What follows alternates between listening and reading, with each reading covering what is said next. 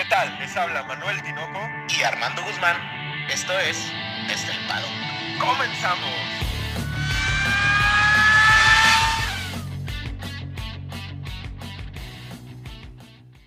Tinoco, cinco palabras, güey. Pero en forma de pregunta, güey.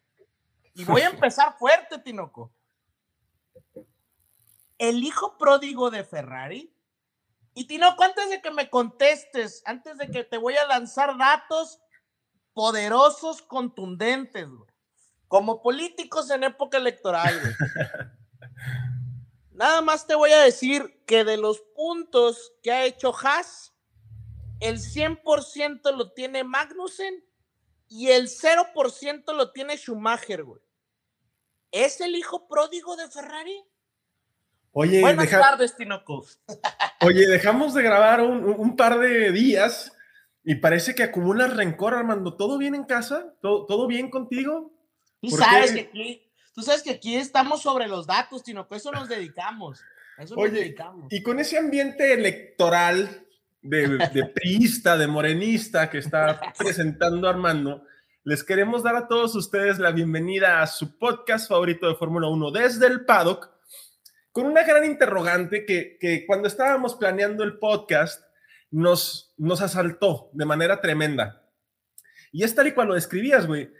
¿Realmente Mickey Schumacher es el hijo pródigo de Ferrari? ¿Es el piloto que Ferrari está esperando, güey? Fíjate, hoy en día, Tinoco, todos hablan de Red Bull, ¿no? Uh -huh. Ahorita, ahorita todo el mundo está hablando de Red Bull y ahí van los de desde el paddock a hablar de otra cosa totalmente diferente, güey.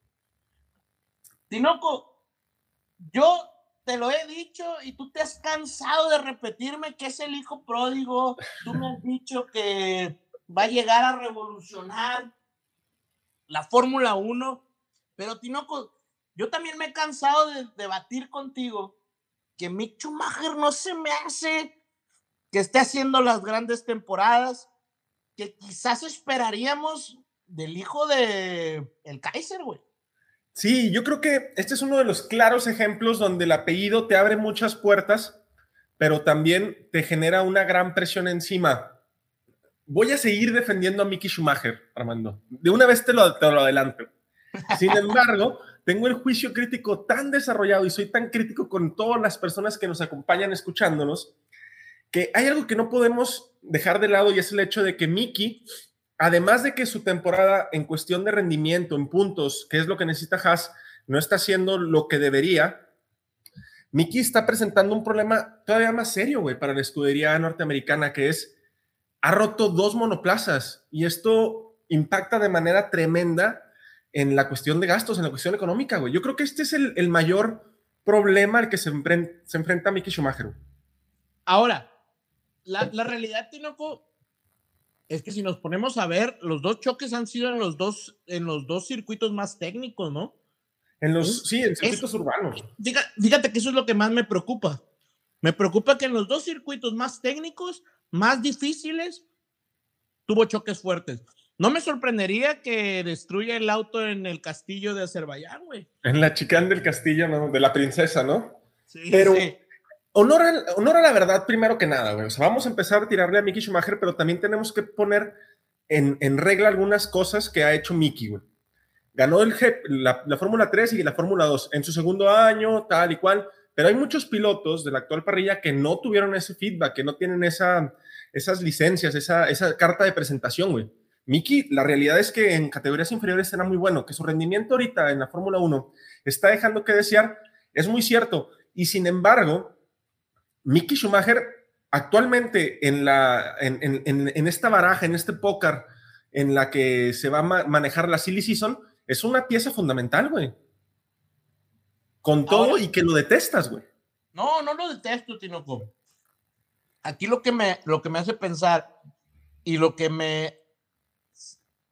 Yo, yo estoy totalmente de acuerdo contigo en el tema de la Fórmula 3, Fórmula 2. Creo que hace excelentes temporadas, ¿eh, güey? O sí, sea, no. Muy, muy prometedor. Bueno. Campeón, güey, campeón. Y que quieras que no, eh, pues lo seguíamos por el apellido, ¿no? O sea, de a ver qué trae y todo, y decíamos, oye, pues sí se le ve, ¿no? Sí se ve que eh, talento, güey. Y no dudamos de eso. Fíjate que te voy a decir algo, Tinoco, y para darte razón, güey. Para que no sientas que te estoy atacando, güey. Quítate el Pero cuchillo entonces, güey, de los dientes. No, yo siento que, que no es tanto falta de talento, güey. Yo creo que es más esta presión, güey, de tener un apellido tan fuerte y que esperen tanto de ti, güey. Y, y, y le sumamos el apoyo incondicional de Ferrari, güey, ¿eh? Apoyo que no tuvieron pilotos como el italiano este Giovinazzi. Giovinazzi, por ejemplo, Pero güey. Tinoco, Tinoco, perdón que te interrumpa, pero apoyo o presión, güey. ¿Me explico? Pues es que va una con la otra, güey. A final de cuentas, el apoyo en Fórmula 1 se da para generar una presión en el piloto y que el piloto genere dividendos para la escudería o para los patrocinadores o para lo que sea, ¿no? Esto es cuestión de dinero. Y ese apoyo, pues se convierte en presión al saber, todo el mundo sabe que a Mickey lo puso en Haas, Ferrari, y la relación tan estrecha que están teniendo Haas y Ferrari desde hace unas temporadas a la fecha. Sin embargo, güey, la situación de Mickey se complica aún más porque este gran apoyo que, está teniendo por parte de la escudería y el gran nombre que representa, pues ya no le está sirviendo para preservar su estadía, al menos dentro de la escudería, güey. Y es que creo, Tinoco, desde mi punto de vista, desde mi más humilde opinión, Tinoco, creo que el problema es que hoy, es, en esta temporada 2022, sí tiene un auto en el cual puede competir, güey. Bueno, bueno. O sea, competir, no me refiero a que vaya a ganar, güey, ¿verdad? Pero Magnussen ha demostrado algo. ento- Entonces, me estás diciendo que a lo mejor Magnussen saca algo que no tiene el Haas. No, yo creo que el Haas también se ha pecado un poquito de cauteloso y no ha llevado actualizaciones fuertes y, y- y ha tratado de preservar este, pues este, este dinero, ¿no? Este gap económico que tienen y eso los ha limitado un poco. También hay que reconocer que en varias carreras Mickey ha estado ahí a la puertita de puntuar y por situaciones del equipo no ha puntuado. Me viene a la cabeza Australia, güey, por ejemplo.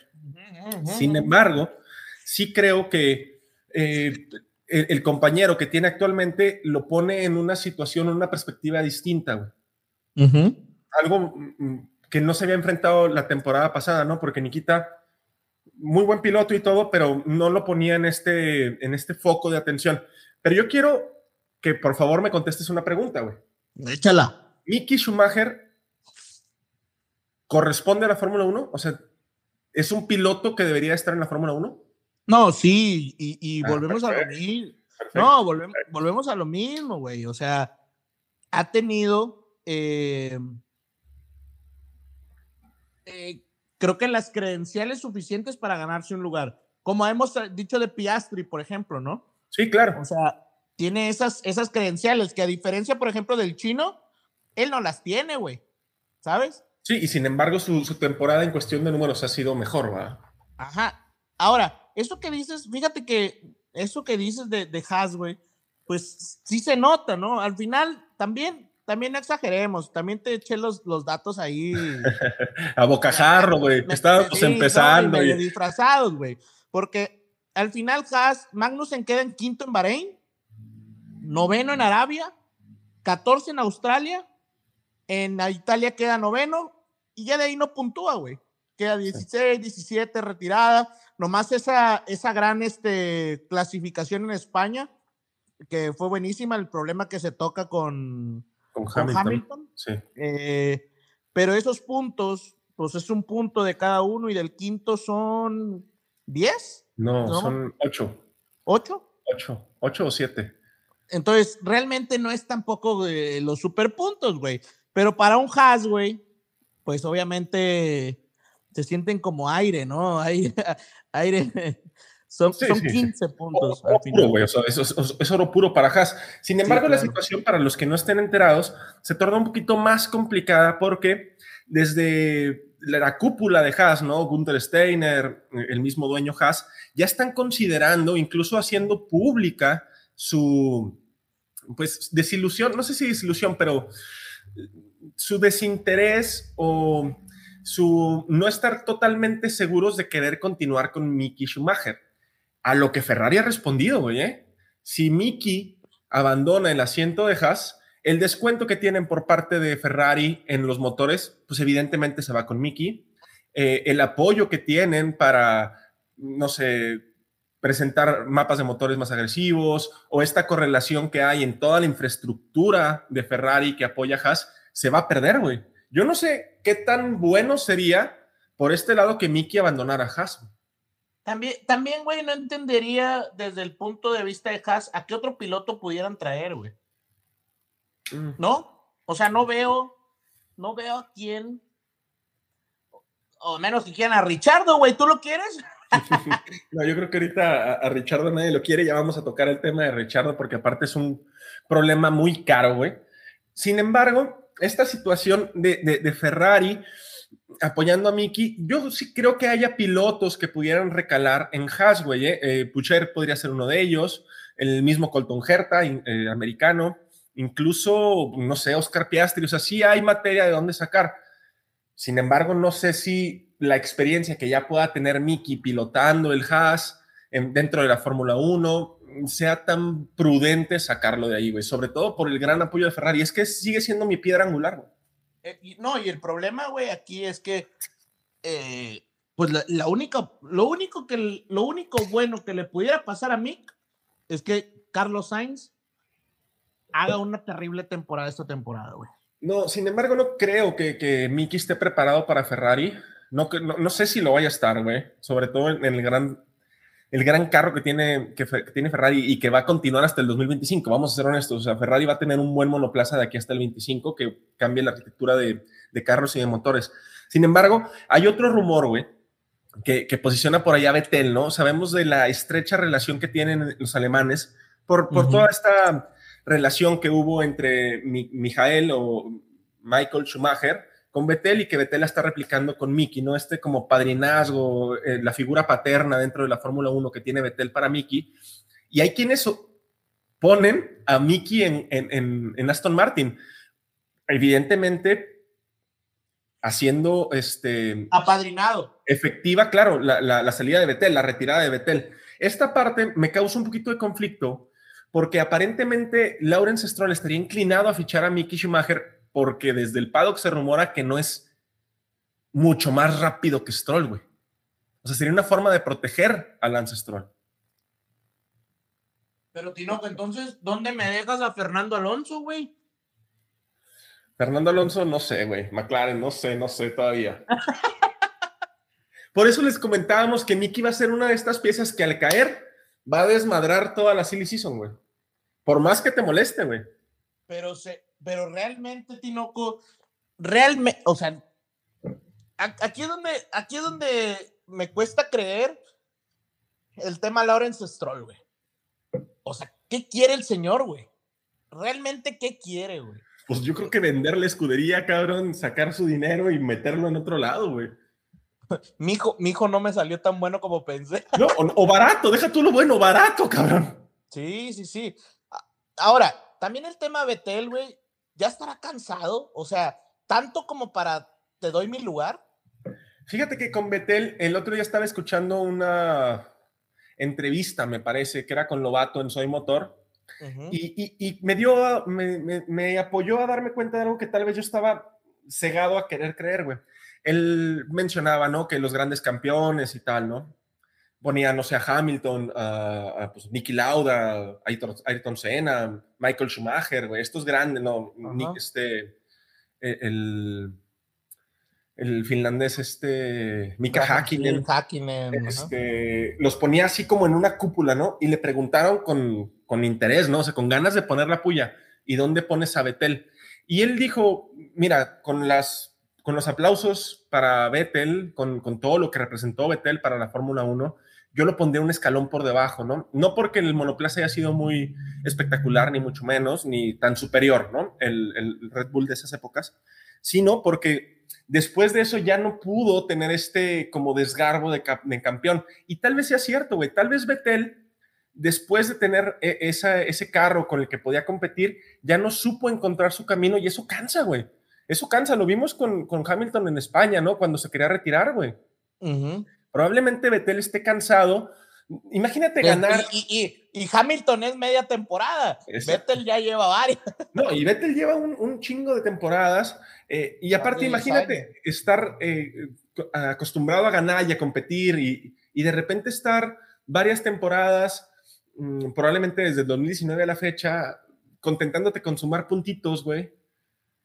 Pues no, debe de ser fácil, güey. Y eso sí puede orillar la salida de Vettel. ¿eh? No, y, la, la, realidad, Tino, pues que la historia con Ferrari fue muy triste, güey. Turbia, ¿no?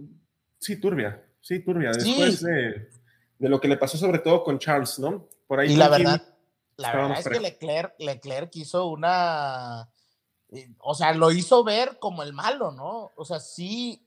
Es más, aquí lo comentamos varias veces al principio cuando recién empezábamos el podcast, ¿recuerdas? Sí, claro. Que Vettel, empezaba como el malo de la película. Sí, no, empieza como el malo de la película y no sé, la, situación con Vettel sí creo que, que está un poquito disociado de la Fórmula 1, como que ya está planteando su, su pie fuera de la Fórmula 1 con todas estas revoluciones sociales en las que es, que es partícipe. Y también creo, güey, que no necesita ya la Fórmula 1, güey. Y punto aparte, Betel sigue teniendo manos. ¿eh? La salvada que dio en Mónaco en la clasificación, madre mía, ¿eh? no sé cómo salvó ese carro, güey. No, ese carro debió haber terminado en la barrera. No, hace unos carrerones, pues no olvidemos, justamente hace un año se llevaba un segundo lugar. Sí, sí, con su mensaje de feliz Navidad, ¿no? Muy Exactamente. No, o sea, no lo olvidemos, o sea, al final él es brillante, ¿no? Es de estos, o sea, si nos regresamos, porque mucha gente critica ese de 2010 a 2013 los campeonatos de, 2011, 2014, ¿verdad? ajá.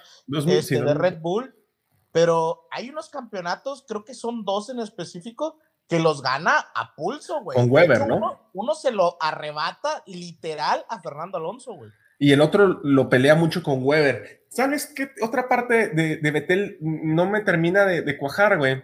Cuando se presta un piloto que está emergiendo, que tiene mucho talento, que la escudería se voltea un poquito con él, como que corre, pone pieza en polvorosa y se va. Pasó con Red Bull y Ricciardo cuando lo, ficha Ferrari. Y pasa cuando Leclerc sube a Ferrari, ¿no? Que, que, como que lo ponen en evidencia y esa situación no le, no le, no le, no le termina de agradar, esa, no sé, ese cambiar la perspectiva del equipo hacia el otro piloto. Sin embargo, la situación de apadrinar a Mickey creo que sería beneficiosa para la Fórmula 1, para su nombre como tal y para Mickey Schumacher. Ay, y, pero pues entonces, ¿por qué no está cómodo con Stroll, güey? No creo que no esté cómodo con Stroll, creo que no está cómodo con el monoplaza, güey. Y con el equipo en, general, o sea, con el manejo que tiene el equipo. Debe ser muy monopólico, ¿no? O sea... Sí, debe, ser pues debe ser un maldito cáncer, güey. Y, fíjate que eso me hace pensar en que Otmar Safnauer, güey, e, él, él se va, güey. Siento yo, ¿eh?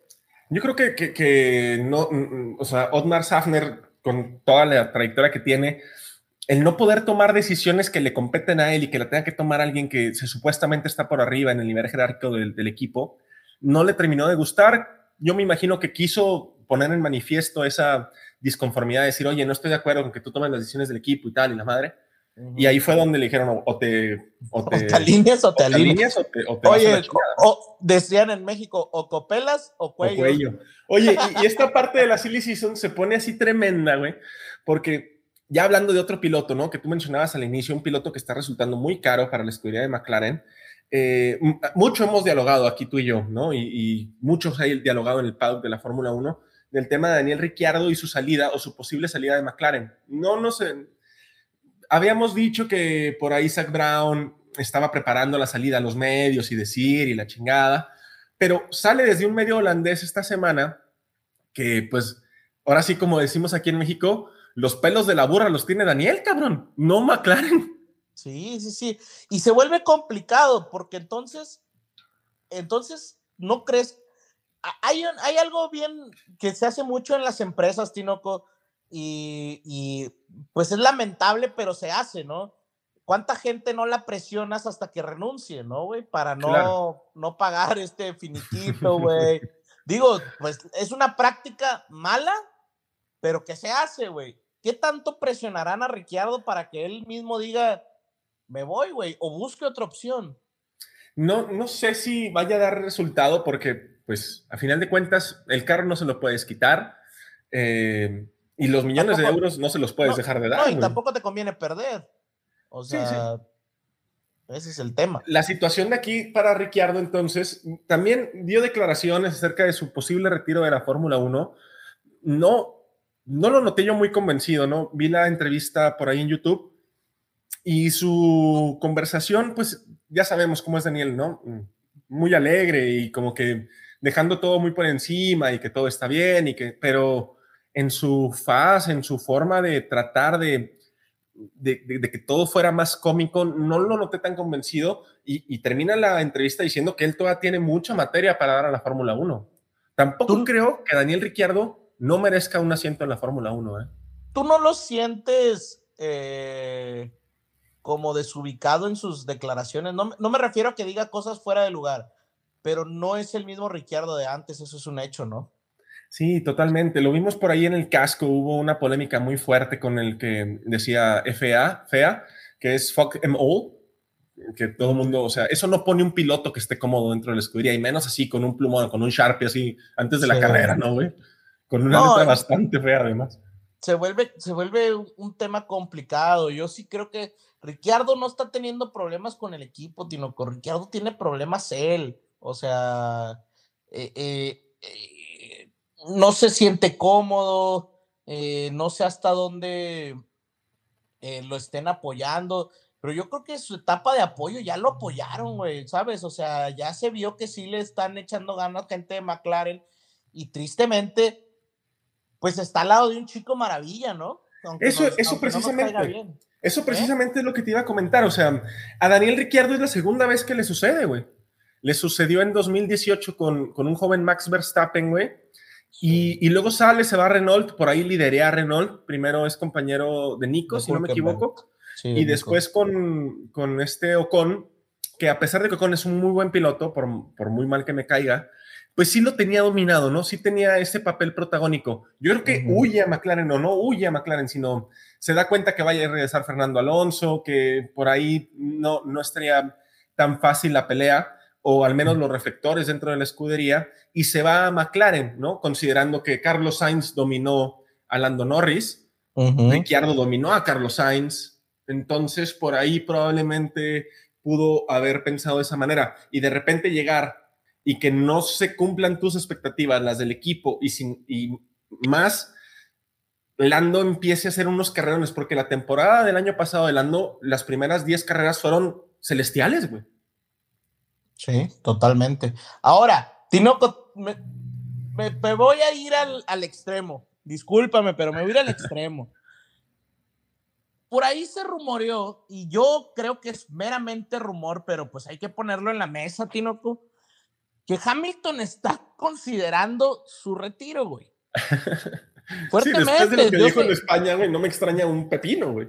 Yo sé que tú te emocionas. No, no, no. seguramente echaste las campanas al vuelo, pero, Tinoco, entonces, ¿para quién es el asiento de Mercedes, güey? Ya no entiendo nada. ¿Es para Lando? ¿Es para Fernando Alonso? ¿Es para Ricciardo? Incluso es para Mick Schumacher, güey, es alemán.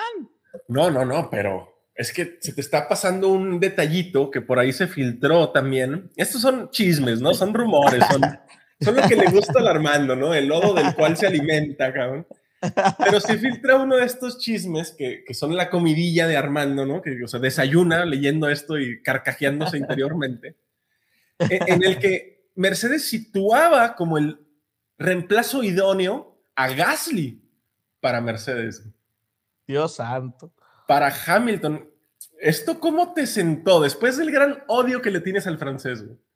Pues la realidad, Tinoco, es que si nos vamos al, si nos remontamos a cómo ha sido la historia de estos pilotos, güey, lo, lo, lo ideal o lo que supondría la historia es que esté ahí Gasly, güey, en un equipo grande, ¿no? Sí, sí, sí, totalmente. O sea, al final, güey, si nos vamos a, al, a cómo ha sido toda la carrera de estos chavos, es Albon, Russell, Max, Leclerc, Gasly y Norris deberían estar peleando en el top.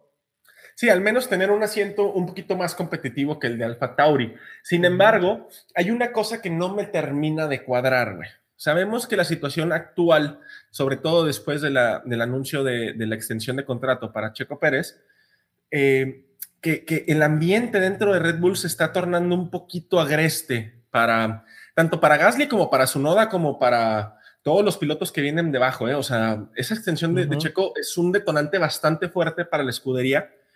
Y, y yo no sé si en la si en esta guerra que tuvieron el año pasado so, todavía queden así cenizas de ese ardor, de esa, de esa batalla tan cruenta que existió, que sin ser su rival directo esa temporada, quieran desestabilizar la escudería, güey. Nada más por el, por el simple hecho de joder, güey. Porque pues. la teoría nos dice que si Hamilton decide abandonar Mercedes, el reemplazo ideal sería Norris, güey. ¿Tú crees que sea el reemplazo ideal? Totalmente, totalmente. Yo creo que, que Norris es, eh, está llamado a ser el reemplazo de Hamilton y te voy a decir por qué. El papá de Norris es un gran accionista del equipo de Mercedes y tú y yo sabemos que ese dinero no se pone en la mesa nomás porque somos muy buenos amigos. yo, de hecho, no, no, sé, por ahí, por ahí hay una historia de Norris chistosa que es, es, underground, de esas historias ya sabes, ¿no? Que, sí, sí, tu chisme, que, ¿no? Tus sí, fuentes que, poco confiables. es poco confiable, pero es chistosa, güey. Que según esto, Norris empieza a ganar en el karting, güey. Empieza a ganar y luego, pues, eh, se sube a un podio, güey, y pues le dan su champán y, y pues no, no la puede quebrar, no la puede... Tronar. Ajá, sí y que empieza a llorar, güey, de bebé, ¿no? O sea, pues imagínate, güey, ¿a qué, a qué edad empiezan? A los 5 o 6 años, güey. Sí, ganaste tu carrera y luego no puedes este, esparcir la, la champán, empieza a llorar. Y que el papá va y le compra cajas y 16 cajas, cajas de champán güey, para que el niño pueda después esparcir correctamente la champán. De ese nivel de dinero estamos hablando. Tino. Claro, y, y, sin embargo, o sea, hay además eh, una relación directa McLaren-Mercedes, eh, muy fuerte. Zach Brown es un gran socio de Toto Wolf, o al revés, como lo quieran ustedes llamar. Y también no hay que olvidar que Mercedes es un motorista de McLaren. Mercedes ya dijo que no quiere tener tantos equipos cliente y, y las declaraciones de, del equipo de Mercedes fueron, pero McLaren se queda como equipo cliente. A mí entonces, se me hace que se va, se va Williams, güey. Sí, probablemente se vaya Williams, pero entonces esa relación no es tan fácil. Yo, yo estoy casi totalmente seguro que este rumor, este, esta situación, más allá de que, de que Gasly sí se merece un asiento de la Fórmula 1 y se merece un asiento más competitivo, yo creo que va más bien por el hecho ese de, ah, ¿te acuerdas que me ganaste el mundial pasado? Pues ahorita te voy a chingar que puedo, ¿no? Claro. Sí, claro, y no, y no van a desperdiciar cualquier oportunidad que tengan, ¿eh? No, no, claro que no, güey. Pues estos son perros de casa, güey. Sienten sangre correr y muerden más fuerte. Y hablando de Gasly, güey, la situación se torna también un poquito complicada para el francés tras el anuncio de Checo Pérez, güey. Esa es la realidad. O sea, Gasly, todas sus esperanzas, como lo, estuvo, los estuvieron, lo estuvieron las de Checo en el 2021, en el 2020, se centraban en Red Bull, güey. Esa es la realidad. Gasly, todas sus esperanzas de cara a las próximas temporadas estaban centradas y centradas en ese asiento, güey y ya no lo tiene, güey. Esa es la realidad, ya no lo tiene. Entonces, Helmut Marco, el doctor, güey, tu, tu, tu abuelito, ¿no? Este, este personaje que es tan, tan el, controversial. El ta, la tata, el tata. Sí, cabrón, ese, ese güey, o sea, le pones un bastón y pasa un niño y le pone un bastonazo, cabrón.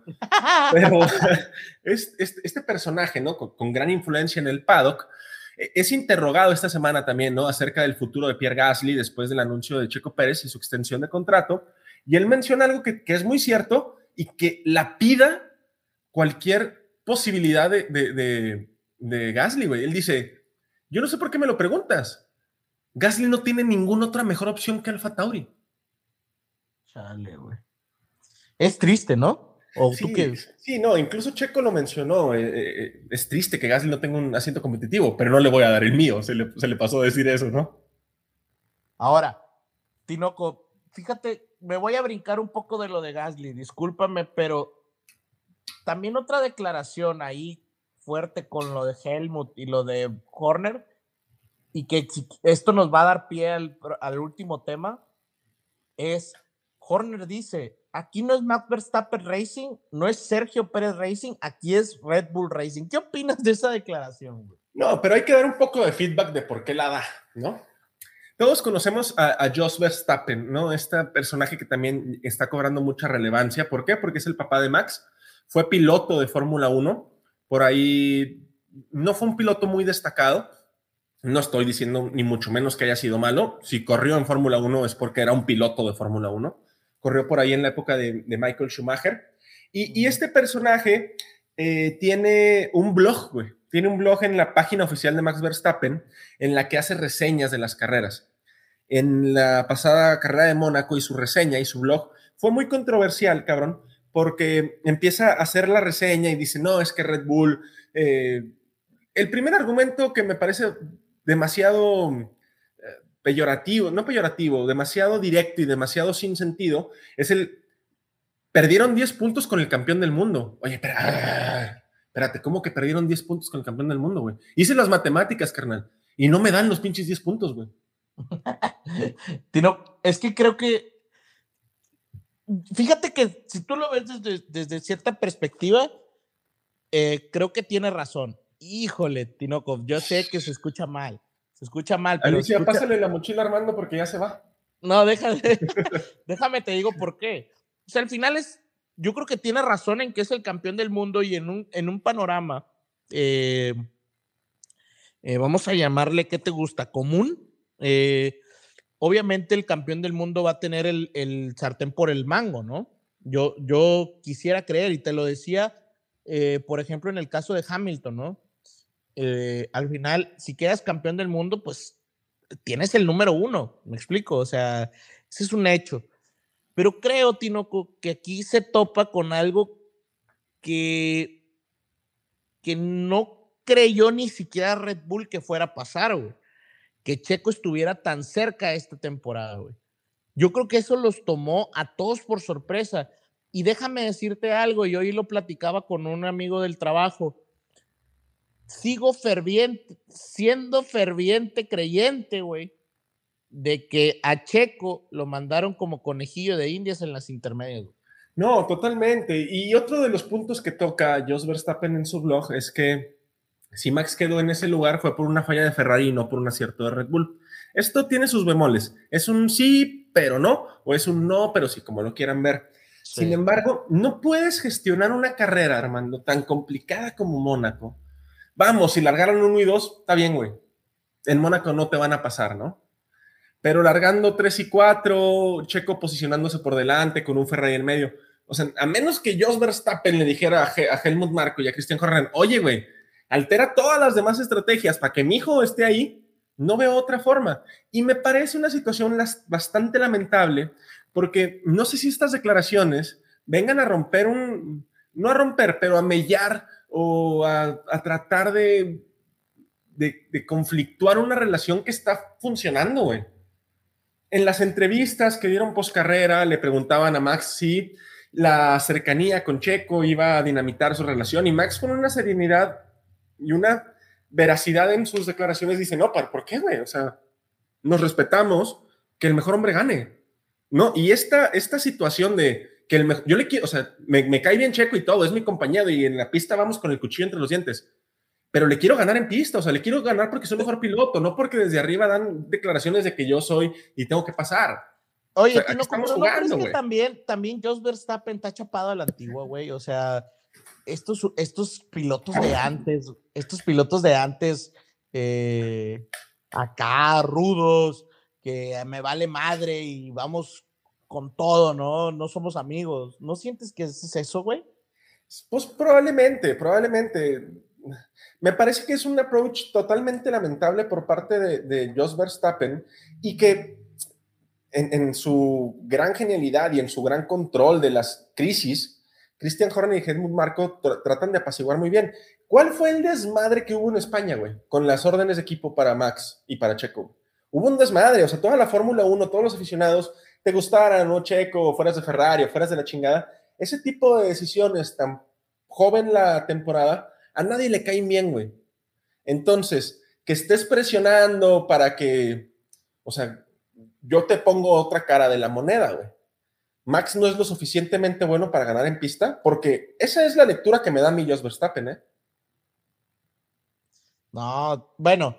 A mí esa lectura me da. No, Ay, apoyen a mi hijo porque si no, no puede quedar. No, déjame puede quedar, güey. Es el déjame mejor de la parrilla. Creo que en el único circuito en donde Checo sí ha sido superior, en todos los demás no, es en, en Jeddah y en Mónaco. Y en Mónaco, güey. Y en Jeddah, güey, después Checo ya no pudo eh, recuperarse, güey. Checo no se pudo recuperar. En Mónaco hizo un carrerón. En Jeddah, yo, yo hubiera esperado que Checo se recuperara y se pegara a Max y a, y a Leclerc. Nunca lo logró, güey. Entonces, también eso tiene bastante que ver, güey. En este, o sea, volvemos a lo mismo, güey. Si Checo quiere ser campeón del mundo, tiene que ser como Mónaco. O sea, no dejar un solo centímetro max, güey. Y es que aquí es donde, ah, desde mi punto de vista, güey, no es tanto la batalla contra un Charles Leclerc o, o un Carlos Sainz, güey. La batalla es contra Max, güey. O sea, y no quiero que todo el mundo vaya a empezar a, decir, no, es que entonces Max nos caga, no, no, a ver, no, para nada. como dices tú, es, es una batalla entre, ah, entre hombres, mejor talento y mejor que esté haciendo la mejor temporada, güey.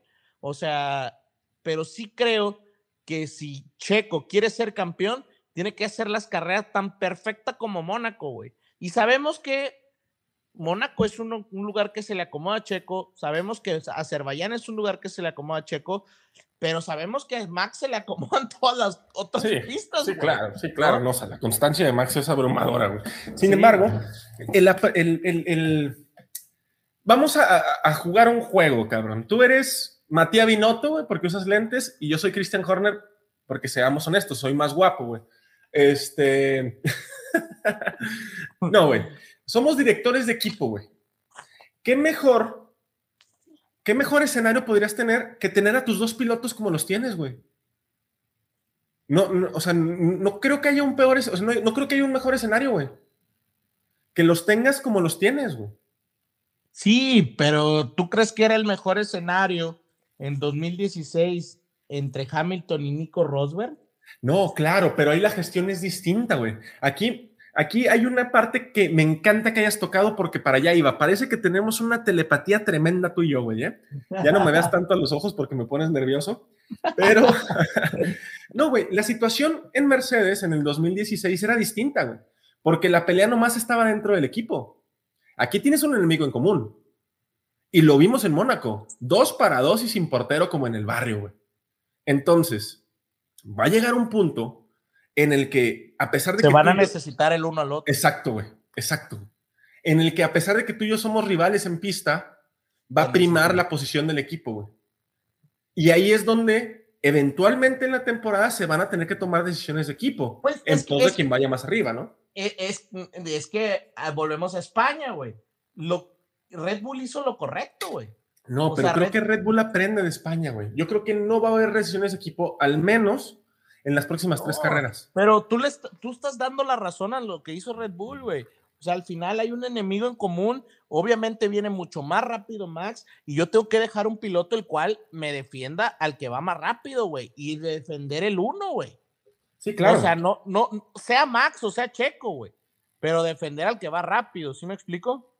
Sí, sí, totalmente. Entonces, esa es la diferencia más grande, güey. Entonces, quitando esa diferencia que no existía en el 2016, ¿qué otra situación para tus pilotos como escudería podría ser mejor, güey?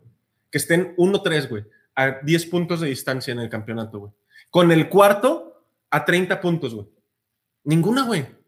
Ninguna situación podría ser mejor. Aquí va a tener que primar la gestión de la cúpula de Red Bull. Aquí es donde vamos a ver lo importante que es un buen gestor, güey. Lo importante que es Helmut Marco, lo importante que es Christian Horner y, que realmente entiendan los dos pilotos el lugar en el cual están. Yo creo que ese, ese, ese tema, güey, Checo lo entiende muy bien, güey. Y Max también, ¿eh?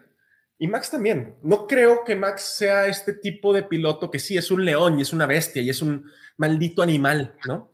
Que, que, piensa solamente en ganar. Pero creo que parte de su experiencia, güey, y de la experiencia que le dio el año pasado el campeonato, lo ha hecho madurar en ese sentido en el sentido de decir, oye, por ahí lo decía este Ralph Schumacher, ¿no? Hay cosas que Max dentro de su gran talento y ser el, para mí, el mejor piloto de la, de la parrilla, tiene que aprenderle a Checo. Y creo que esa relación sí va en un, yo te enseño, tú me enseñas y los dos avanzamos parejitos, ¿no?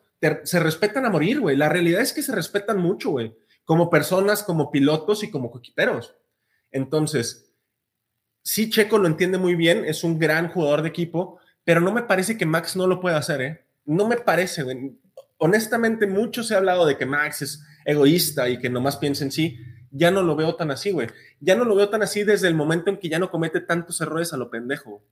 Sí, totalmente. O sea, de plano, vería un Azerbaiyán entre Ricciardo y Max, eh, entre Checo y, Max, en dado caso que fuera la última carrera, güey. Sí, claro. Sí, totalmente. Y estén peleando todo por el todo, güey. Es más, yo te voy a decir algo. Si ahorita vamos a hablar un poquito antes de despedirnos de Azerbaiyán y de lo que mencionabas de Daniel Ricciardo y, Max en el 2018, ¿no? Eh, sin embargo, yo sí creo que al menos las tres carreras que siguen, que son Azerbaiyán, Canadá y luego me parece que es eh, Inglaterra, ¿no? Silverstone. Silverstone. Este, que si va uno o dos checo adelante de Max, no hay orden de, equipo en Azerbaiyán, ¿eh? En Azerbaiyán no va a haber orden de equipo. Porque están muy cerca el uno del otro. Sobre todo si Max está por delante de Leclerc, güey. Si Max está por delante de Leclerc, está ganándole a su rival, güey. ¿Sabes? El problema aquí es que Checo ya está, es un rival, güey. No me vas a decir, o sea, aquí es donde empieza el detalle. O sea, Max tiene 125, Charles Leclerc 116 y Checo tiene 110, güey. O sea, son seis puntos que en cualquier momento los puede, no, entre, entre Charles y Pérez, güey. O sea, ah, al final, al final puede llevárselos a Leclerc en un pedo, güey. Y qué mejor. La realidad, Tinoco, es que si gana Checo y queda segundo, eh, Max va a estar a nada de puntos, güey. Va a estar, imagínate que se lleve la vuelta rápida, 26 hacia 18. O sea, son ocho puntos que le va a recortar, le van va a quedar a nada, güey. Oye, pero siete puntos. Ahí te va la otra cara de la moneda. Si va a haber una orden de equipo. Si llegasen a, ir ya para terminar la carrera a Charles, Checo y Max, ahí sí va a haber una orden de equipo. Ahí sí le van a decir a Checo que se deje adelantar por Max. ¿Por qué? Para que no pierda tantos puntos contra Leclerc. Pero si los dos están por encima de Charles, no viene orden de equipo. Yo te lo firmo ahorita y te apuesto un 6. Yo, aún y Charles enfrente y luego Checo y Max, yo no creo que lo dejen pasar porque es muy temprano, güey. O sea, a menos, yo, yo pienso más que se darían un tiro. O sea, eh, güey, pues sí, güey, pero no se toque, ¿no? Sí, claro, vayan, o sea, vayan peleando, o sea, hard racing, como decía Michael Massey. Oye, y vamos a brincarnos un poquito a Azerbaiyán. Mm, la realidad es que Azerbaiyán, desde su entrada en el 2017 como el Gran Premio de Europa, 2016, perdón, eh, siempre nos regala carreras interesantes, ¿eh, güey? Pues yo creo de las mejores de cada año, ¿no, güey? No, unos, el, año el, año pasado duró como cinco horas, güey. sí, pues los pinches Pirelli que explotaron a cada rato. Pero volvemos a lo mismo, es un circuito que se le da bien tanto al Red Bull como a, a Max y a Checo, güey y también se le da bien al Ferrari, güey. El Ferrari tiene una parte que es muy trabada, que es el sector número dos, donde está la chicana esta de la princesa, pero también tiene una de las rectas más grandes del campeonato, 1.199 kilómetros, güey. Entonces. y, recordemos que Checo estaba volando en las rectas, güey. Entonces, güey, Azerbaiyán nos va, nos va, yo espero con todo el corazón, güey, que nos vuelva a proveer esta batalla entre los cuatro otra vez, güey. Verlos otra vez dos para dos me encantó en Mónaco, güey. Lo quiero volver a ver en Azerbaiyán y de aquí hasta que termine la temporada, güey. Pues Tinoco, yo creo que te puede este, la vida y la Fórmula 1 dar otro regalo, güey. Ojalá, ojalá me den otro regalo. Y también Azerbaiyán nos va a dar una, una serie de situaciones interesantes, güey. La primera, ver si Ferrari realmente solucionó su velocidad punta. La segunda, ¿Qué pasa con el DRS de Red Bull? Ya van a tener los dos las actualizaciones más ligeras y recordemos que el DRS no se abría por la ligereza del flap del alerón. La tercera, güey, Mercedes. ¿Qué va a pasar con Mercedes y el porpoising en, en velocidades altas, güey? Y, incluso, incluso me atrevo a decir el porpoising del Ferrari, güey. También. O sea, en, en estas dos, dos, largas rectas que tiene el, el, circuito, bueno, es la primera la de fondo, ¿no? Sí. Y luego hay una mini recta y luego agarran otra recta que es el otro DRS y esa también está bien larga, güey. Entonces, ¿tú qué, qué, qué esperas de Mercedes para Azerbaiyán, güey? Porque aquí es donde se comprueba lo que no pudimos ver en Mónaco. A ver si es cierto que solucionaron algo, güey. Es que creo que creo que Mercedes, güey, está en un punto en el cual yo sí creo que ya está preparándose para el año que viene, güey. Dijo Hamilton que era un error, ¿eh? Tu piloto favorito dijo que era un error, que yo también considero que es un error. Sí, ¿Prepararse para el año que viene? Sí. Si no entiendes el monoplaza que tienes ahorita, ¿cómo te preparas para el año que entra? Güey? Pero, ah, bueno, pero ahí te pongo el ejemplo total y el ejemplo es Ferrari, güey. Pero cambiaban todos de papeles, güey. Aquí no cambian todos de papeles. ¿Qué le pasó a Aston Martin? Sí, pero Ferrari, Ferrari al final, güey, iba probando cositas poco a poco, güey, para el este año, güey. Bueno, yo creo, o sea, a mí, a mí se me figura que, que, que puede Mercedes con la infraestructura que tiene prepararse algo fuera de lo normal, ¿no? Por primera vez en mucho tiempo voy a coincidir con Luis Hamilton. A mí me parecería un error que se estuvieran centrando en el monoplaza el año que entra. Tan temprano me parece un error. O sea, es, estás como Hamilton en la vuelta 2 de España. Ya, retírense. Vamos a retirarnos. ¿Qué es eso? Esos no son pilotos ni escuderías, Armando. Yo, entonces, entonces yo no podría ser piloto. No, no, no, no creo que ni tú ni yo pudiéramos ser pilotos, güey. Nos falta un gran apoyo económico, güey. Y, y, a mí me sobra altura y a ti, pues ganas. a mí peso, me sobra. No lo quise decir yo, cabrón, pero bueno. Azerbaiyán, güey, nos enfrentamos otra vez a unas desmañanadas terribles, pero bueno, güey. Dicen que al que madruga Dios lo ayuda, güey. Tinoco, a, a, me cuesta creer, o sea, me cuesta creer, o más bien, me gustaría, ¿sabes qué ver en Azerbaiyán, güey? Una Fórmula 1 más pareja, parecida al 2021, güey. Creo ya, que... que de repente se cuele para ahí un Aston Martin o un Alpine o algo así. Sí, estos cambios, Tinoco, hay que ser honestos lo único que hicieron fue separar la, la parrilla exageradamente, güey.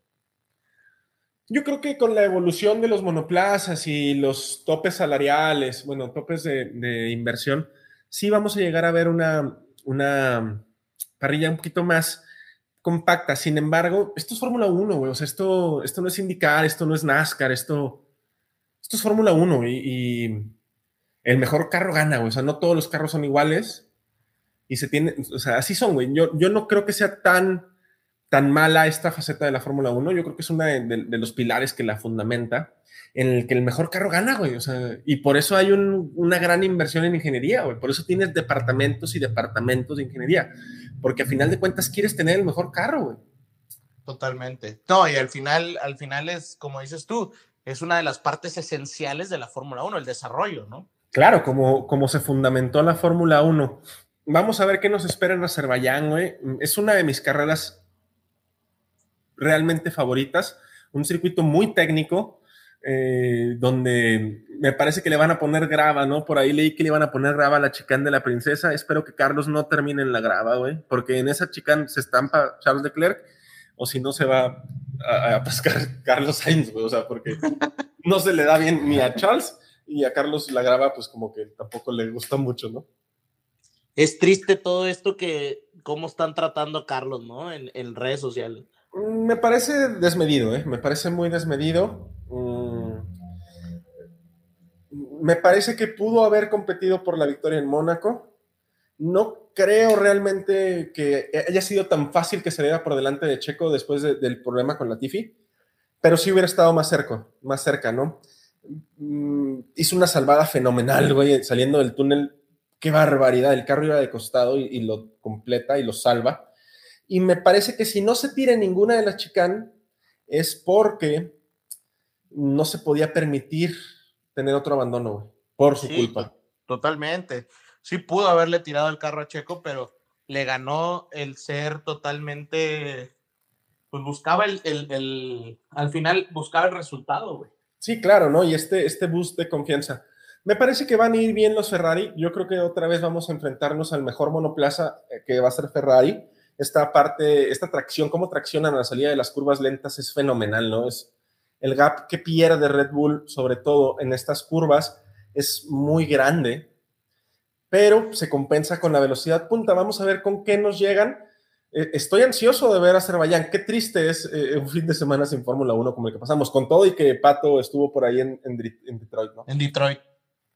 Tinoco, pues como quiera tenemos la previa, como quiera vamos a tener la previa, pero pues ahí dimos un poquito de, de lo que va, se va a tener. Yo mm, me gustaría cerrar nada más diciendo que yo lo único que quiero ver es a Checo, eh, bueno, los Ferrari sabemos que van a ir mucho mejor que los Red Bull en la parte lenta, pero había algo que hacía Checo con ese Racing Point en la parte lenta que era impresionante, que incluso los daba más rápido que los Mercedes. Entonces, eh, por ahí me gustaría ver eh, cómo Checo en ese hack de, que tienen en Azerbaiyán, pues puede hacer la gran diferencia con los otros pilotos, ¿no? Ojalá, ojalá, es, es, es interesante. Nos, ojalá no nos vaya a pasar lo que nos pasó en Mónaco, güey, y en Australia, que dijimos, no, son carreras aburridas, y resultaron ser unos carrerones, y ahora, digamos, va a ser un carrerón y resulta ser muy aburrido. Ah, ojalá, ojalá la, la diosa Fortuna, que ya ves que es caprichosa, no nos, no nos juegue la misma, que siempre nos juegue cuando decimos que es mala y es buena, güey. No, vas a ver que nos, nos va a tener preparada una buena carrera. Tinoco, pues nos preparamos para la previa el próximo jueves. El jueves Es correcto. eh, la previa, eh, nos preparamos para la previa y pues nada, Tinoco, a estar pendientes porque seguramente ahorita está muy leve de noticias, pero seguramente por ahí del miércoles nos van a tiborrar. Sí, claro, un saludo para todos ustedes que nos escuchan desde su carro, desde su oficina, desde haciendo ejercicio en el gimnasio, no sé, lo que prefieran hacer. Un saludo para todos ustedes. Muchas gracias por permitirnos seguir compartiendo con ustedes eh, una gran afición que tenemos y nos vemos el jueves, Armando. Tinoco, Box Box. Box Box, Armando.